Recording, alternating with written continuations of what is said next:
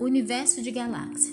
A teoria atualmente mais aceita sobre a origem do universo é que afirma que há cerca de 15 bilhões de anos houve uma grande explosão, a teoria de Big Bang. No início, toda a matéria estaria junta num pequeno ponto, muito denso. A explosão provocou o afastamento de toda essa matéria. Essa teoria vem sendo pesquisada nos últimos anos por meio de realização de atividade. O universo de galáxia. A teoria atualmente mais aceita sobre a origem do universo é que afirma que há cerca de 15 bilhões de anos houve uma grande explosão, a teoria de Big Bang.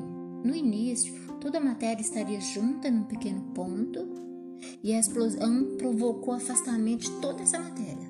Essa teoria vem sendo pesquisada nos últimos anos. E no futuro bem próximo, nós iremos falar sobre a teoria de Big Bang. Mesmo o Sol sendo uma estrela grande, não é maior e nem a mais brilhante que existe em todo o universo. O Sol é responsável pela vida na Terra. Sem ele, não haveria luz nem calor, fatores necessários para o aparecimento de vida. É muito importante o estudo do Sol, pois ele é a estrela mais próxima da Terra. Conhecendo as características dele, podemos obter informações sobre a demais estrela, que se encontra em muitos quilômetros de distância do sistema solar. O brilho e o tamanho percebido a olho nu de uma estrela depende de muitos fatores. Dentre eles, vamos pensar a distância, a temperatura. Para discutir sobre essa importância, nós iremos fazer depois alguns experimentos.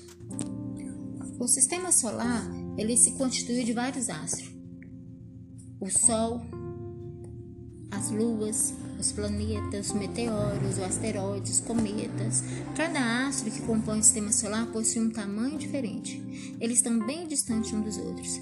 O Sol é o maior astro desse sistema e possui luz própria. Os outros astros, como os planetas, as luas, giram ao redor do Sol e dele recebem energia, principalmente em forma de luz e calor. As luas são satélites naturais que giram em torno de vários planetas do sistema solar. Supõe que as luas tenham se originado de materiais que se desprenderam dos planetas quando eles se formaram. Os asteroides são bilhões de corpos sólidos situados principalmente entre os planetas Marte e Júpiter. Os meteoros, conhecidos como estrela cadente, são pequenos corpos rochosos ou metálicos pode penetrar a atmosfera terrestre, incendiar, desintegrar e atingir o solo. Os cometas são corpos celestes rodeados de nuvens e de gases. É composto por gelo, rocha, reflete a luz do sol. Quando dele se aproxima, se aquece em forma de uma cauda de gás, poeira luminosa. O cometa Halley é um cometa que pode ser visto da Terra em cada 76 anos. No século XX, ele, ele podia. Não, ele, ele foi visto duas vezes, em 1910 e em 1986.